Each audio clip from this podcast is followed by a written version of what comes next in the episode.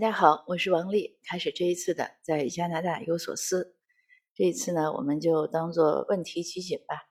呃，先说有上次我自己讲，我说在美国的时候想录分享，但是热伤风了。有听友呢就留言说想听听美国的事儿。其实，在美国的时候，我不是要讲美国的事儿，但美国的事儿呢也有一两件可以分享的。第一个呢，就是这个枪击案对大家的形成的恶劣的印象，因为美国从我印象中应该是从去年开始，突然就枪击案频繁，到今年就不可收拾。这个今年多到每天的新闻，我总结就三点：呃，枪击案，创普怎么样了？还有就是龙卷风，也不知道为什么是这样。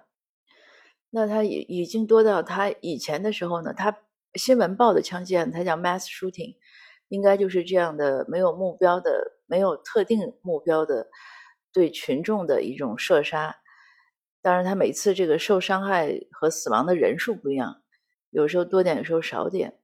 但就这个 mass shooting，嗯，他现在已经不是说每一个都能报了，因为一天可能有几起在不同的地方，所以他大概就报一起，就严重到这个程度。那这个枪击案在所有对所有人呢都是一个很大的冲击。我六月份回国的时候呢。国内的亲友很多人聊天的时候都会问到说：“哎，你们加拿大的枪击是不是也是这么严重？”我说还好，因为在美国呢，拿枪是一个人权；在加拿大呢，拿枪是一个特权，就不是每个人都可以持枪。当然你可以申请，他不管你，但是他有很严格的管理，或者说相对严格吧。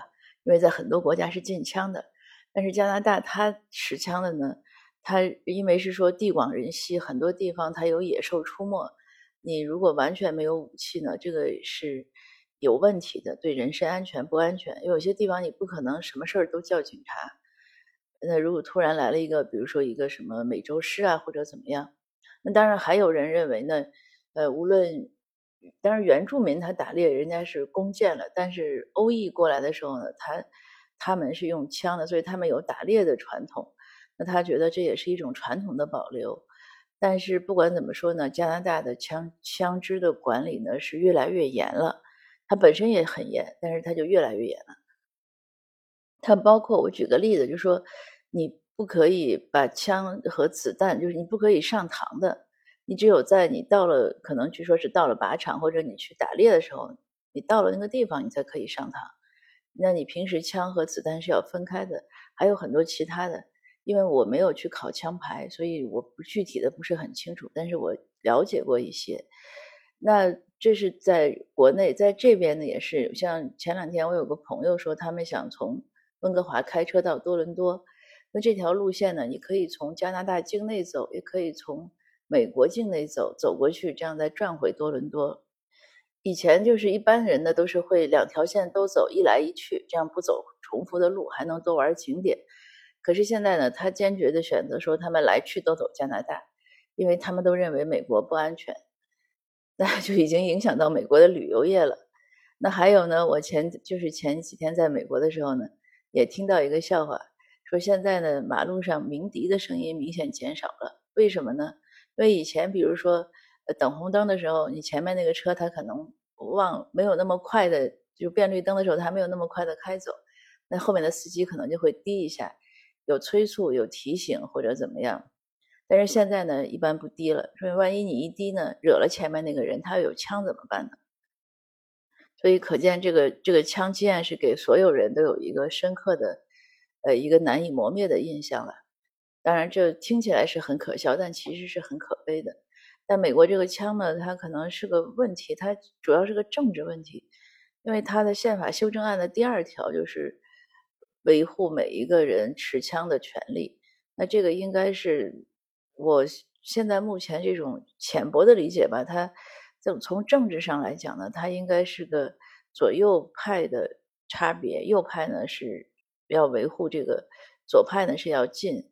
当然还有利益上，那有这些军火商啊什么，这个经济利益这个事儿就不好说了，因为这个有时候说来说去就容易陷入阴谋论。因为你很难拿到数据，或者说很全面的数据，但是从一开始他进入宪法修正案的时候，那个时候应该绝对还没有军火商的利益，所以至少有这一点点可靠的相对可靠的一个分析，就是一个资讯来源吧。那我说第二个问题吧，也有听友呢说，嗯，其实说起来很简单，他就是问我说，如果有一些事儿他咨询了移民顾问了，但是他又觉得他自己能办，他是不是可以自己办？呃，比如说像旅游签证啊，或者怎么样？因为你让移民顾问办，他总是要收一点手续费的。呃，我个人的建议呢，就是专业的事情找专业的人办。那你为什么当时自己没有一开始就自己申请旅游签证呢？你肯定是有一些担心和或者不了解，或者是担心觉得自己做不好。但是听了解释呢，可能明白了。那你依然要评估下自己的条件是不是很容易就能拿到。如果不是很容易呢，你可能被拒签，那个也是比较麻烦的。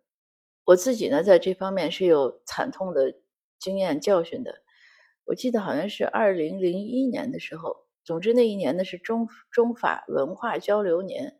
那年我是想去法国玩，因为当时还是参加了一个什么度假计划，就是你交一笔钱，然后几年之内可以去住那个度假屋。我那个期限呢马上就到了，那我就觉得，去欧洲就去法国去玩，就把它用掉了。当时本来是找了一个类似于签证顾问，嗯，但没没见过面，就是打电话。打电话的时候呢，那也是一个一个大姐，她呢也挺爽快，她就说，哎，就这些材料你都准备一下。然后我说了一下我们的情况，她说：“哎，你们这个情况听起来也不错。”她说：“你，呃，因为我们当时也没有什么，就是给钱还要，就是她帮你办，你要给她钱，给她材料，都要见面给，他也觉得挺麻烦。他说：要不然就这样，你你要不然就自己办吧。那我就去自己办了，我自己办的就给拒了。那后来呢，我就分析，就是不是说有些东西他不愿意告诉你，而是说有些东西他可能没想到，或者他处理的时候呢，自然就会处理到。”呃，更专业的那个特点，这个就像我们开车一样，你新手的白茶本和你老司机你肯定不一样。虽然你学的在驾校学的内容都一样，交规你都懂，但是遇到一些情况呢，你可能临时应变的就应变不好。那后来当然我美国签证也拒过两次，后来第三次才通过。所以呢，我是觉得有些事情呢，呃，你如果是不是很很很有把握的话。你还是找专业的人士办一下比较安全，比就是比较稳妥。因为我之前也知道有一个朋友，他也是呃和我聊了很长时间移民的问题。后来他想呃读研究生，想自己申请，但是后来呢也没有办成。呃，当然他也不是说应届应届读研究生呢，我都是建议自己办。这这也当然是两两方面说。有家长就经常问我说：“我小孩啊，或者亲戚的孩子想申请研究生，您那边有没有留学代理？”我说：“第一呢，留学代理其实代理不了这个，因为它不像申请本科，本科呢它比较简单，你都是写个个人陈述，这个其实都有模板有套路。那些顾问呢，他搞了很久之后呢，他基本上都知道，而且就算你孩子写完了，他就两百字嘛，他帮你改改英语语法呀，改改什么，这都容易，因为体量就在那儿。”而且内容简单，你只要说你自己怎么优秀，怎么适合这个专业，呃，怎么喜欢，这个都容易靠上来。但是呢，他申请研究生就不一样。申请研究生呢，一般你都要交一个 proposal，就是你的一个研究计划或者一个研究方向。他会问你很多专业的问题，这些问题呢是没有任何代理能帮你答的。就算这个代理他也是硕士，他也是博士毕业。但是他不一定，就他肯定不可能是就是你的那个专业，就是你的那个导师。你像我自己前一段申请过 UBC 和 SFU 同样的专业的研究生，他们给的问题完全都不一样。他不说具体的问题，不止，但是整个方向都不一样。你这个东西，他我认为没有代理能给你去写这个东西的，所以你要孩子自己写。他如果连这个东西他也搞不定，那他过来也读不了，这是肯定的。因为他一个是语言，一个是专业，还有思维方式，还有一个综合能力的体现。就像很多家长，比如说孩子上大学了，还要为孩子买机票，我说这个你让他自己查就行，他这是一种自己能力的锻炼。所以呢，这是对这部分。那我刚才说的那个呢，他是其实想通过来读书呢，然后将来留下来，所以他选专业呀，呃，选学校呀，他还是有一些的。考虑因素需要在里面，嗯，而且他自己呢，因为是大龄嘛，因为这种大龄呢，他就不太容易很快的通过，所以这些呢，那他有一个肯定是有一个移民顾问帮他指导一下，要好一点。哦，还有一个问题呢，就是有有一个年轻姑娘问我，她说她呃男朋友跟她吵架，把她拉黑了，她怎么办？呃，我说如果就是吵架就拉黑了呢，那就分手算了。为什么呢？你就从两个方面想，一个是这男孩是很认真的把她拉黑了。那如果很认真的拉黑呢，那说明之前呢就可能就已经很不愉快了，所以吵架呢只是一个导火索。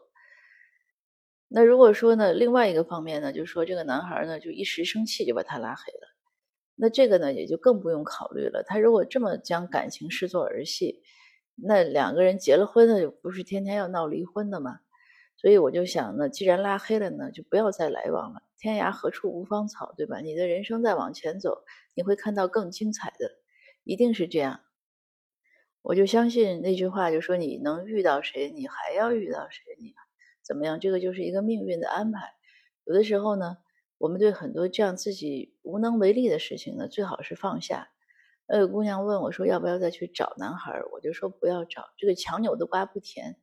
他已经拉黑了，说明他下了决心的，你干嘛再去找他呢？你又不是说非他不可，对吧？而且何必何必要这样呢？他不管出于什么原因，如果说，如果这个姑娘认为是简单的误会，那如果是一方面认为简单的误会，另外一方面 认为十恶不赦，那这个感情也不均衡，而且证明他们的沟通啊、性格啊都有很大的差异，可能三观说不定都有很大差异。这样的故事我们也听过很多嘛。那两个人因为生活习惯不同，吃米和吃面就会分开，所以就是对这个问题呢，有的人认为是小事，有的人就会看得很严重。这样，我现这个，我觉得我要换一个角度想。就像前几天我小孩真的是我小孩教给我，因为他说他跟他一个同学回国了，跟他打电话就沟通现在看到的一些现象。嗯，我就问他，我说那你如果遇到一些你和你同学对一些现象判断不一样，呃，你会说吗？他说那要看情况。如果他和我看到的是不同的事情，那我就。不会说，或者说我们对同一件事情，我们的角度完全不同。嗯，他说那也就不用说了，因为大家的这个判断嘛。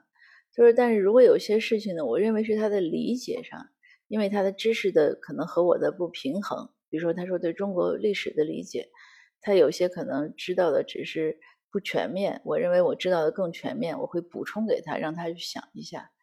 所以我想呢。男女朋友沟通呢，可能也是这样的一种思维方式好一点，就是可能你认为无所谓的事儿，就是吵了一架，他呢就已经很严重的要拉黑了。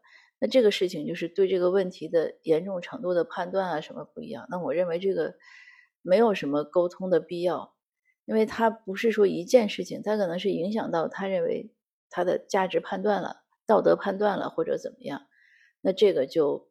说不清楚的，你即使这件事情跟他说清楚了，他加了你，下一次遇到同类的事情，他差大概率可能还是会很生气，除非就是他彻底的改了。比如说我我说个当然可能不恰当的例子，比如说有的人对于呃说谎这个事情，有的人就觉得无所谓，有的人就觉得这个事儿十恶不赦。那这一次他这一次可能俩人沟通好了，下次又遇到一个这样的类似于这种谎。话可能没有说实话吧，那一方可能觉得无所谓，另一方可能又要火冒火冒三丈，所以他是个价值判断。除非火冒三丈的那一方从此认为啊无所谓，你爱说啥说啥，反正我也不信，或者怎么样。那不是这样的情况下，他总是会有这个矛盾。那何必呢？你感情越深，你将来再闹再闹的时候就更痛了。我就想对那个姑娘讲呢，你换一个角度。换一个视角，你会想，你是指你人生舞台的主角，所有的人和事都是你的配角，所以甚至是场景和道具。所以当这些事情在场景在不断的变化的时候，他拉黑你，相当于那一幕就结束了，你就应该目望到下一幕，下一幕开始了，照样是灯火辉煌，人声鼎沸，你想要的情节可能在里面还会都有。所以呢，自己去写情节，自己去。编导自己的人生故事，不要依赖于靠不上的这些人和事。那今天的分享呢就到这儿，谢谢您的收听，我们下次见。